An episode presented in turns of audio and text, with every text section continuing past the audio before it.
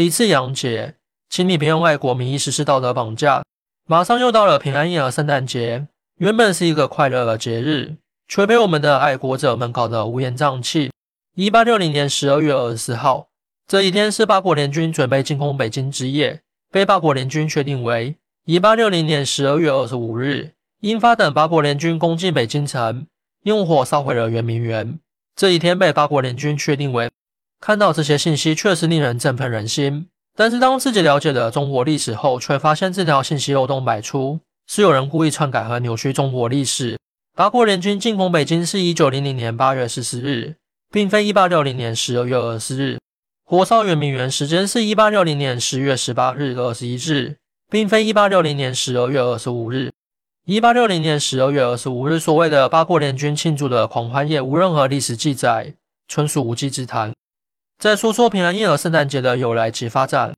平安夜又称圣诞夜，即圣诞前夕，相当于咱们大年初一的除夕之夜。由来，传统上不少基督徒会在平安夜参与子夜弥撒或聚会，通常在教堂内举行，以表示圣诞日的开始。一些教会则会在晚上较早时间举行主公崇拜，通常会有耶稣降生故事的话剧表演，亦会享用大餐。现如今普通人过平安夜，就是图个吉利。吃个苹果，寓意一切平安。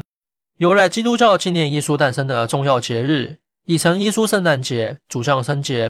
十二月二十五日原是罗马帝国规定的太阳神诞辰。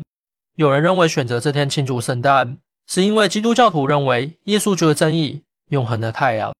圣诞节习俗传播到亚洲，主要是在十九世纪中叶，日本、韩国等都受到了圣诞文化影响。中国圣诞节的发展。一五八三年，意大利艺术会士罗明坚利玛窦来华，开启近代天主教在中国内地的传播。一八零七年，新教马里逊也来华传教。伴随着的传播，圣诞节等带有宗教色彩的节日也开始进入中国。那时候，他们也会过圣诞节的吧？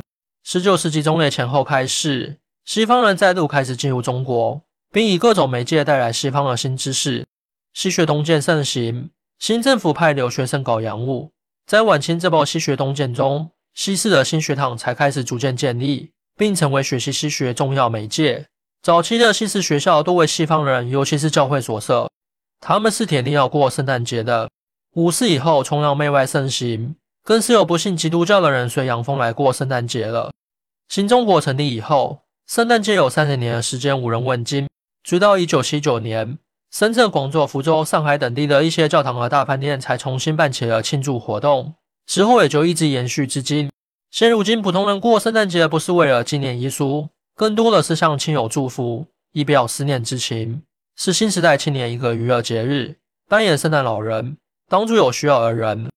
再聊聊我们自己的节日，我们共有十二个传统节日，分别是春节、元宵节、龙抬头。生日节、清明节、端午节、七夕节、中元节、中秋节、重阳节、冬至节、除夕。除夕的春节和节八天长假，元旦、清明、端午、劳动、中秋一天长假，国庆三天长假，一年差不多十几天的休息日。甚至今年除夕不放假，网友们几乎是骂声一片的。但又鼓励企事业单位以实际情况灵活安排假期，颁布除夕当天高速免费政策。这其实相当于暗示企事业单位除夕是要放假的。需要企事业单位落实带薪休假制度。现如今快节奏式的社会，节假日的一些习俗已经让我们无力举办、无力参与。传统节日需要人们有一定的时间和精力来参加各种庆祝活动，如烹饪传统美食、赏花赏月、舞龙舞狮等。一天小长假，人们只想躺着刷刷手机，当做休息日休息一天。此外，传统节日商业化和过度消费。一些人认为传统节日变成了商家赚取利润的工具，为了追求物质利益，许多人忽视了精神层面的享受，使得原本具有深刻意义的节日变得庸俗化。春节、清明、端午、中秋这样传统节日变成了所谓的黄金周，每次都是人从众的旅游消费。还有多少人记得这些节日的传统习俗和文化由来？当传统节日变成了毫无意义的消耗，亲戚之间的关系慢慢疏远。亲情和代沟成了一对沉重的话题。我们的传统节日还怎么留得住年轻人？西方节日带来的轻松乐趣和社交，都更符合时代的特点和年轻人的个性。光靠抵制是远远不够的。抵制往往是一种缺乏自信而且无用的手段。与其担忧洋节造成的冲击，倒不如思考一下，怎么让春节的爆竹声声既安全又热闹。新明的祭祀既环保，又能寄托对先人的来世。一到线的竟然禁放，把假日经济作为考核目标，索然无味的传统节日必然会淡出年轻人的生活。重视文化自信，还有很长的路要走。但当下最关键的，绝不是抵制一个娘节。对此，大家有什么看法和观点？请在评论区留言讨论一下吧。更多精彩内容，请关注伴你听书。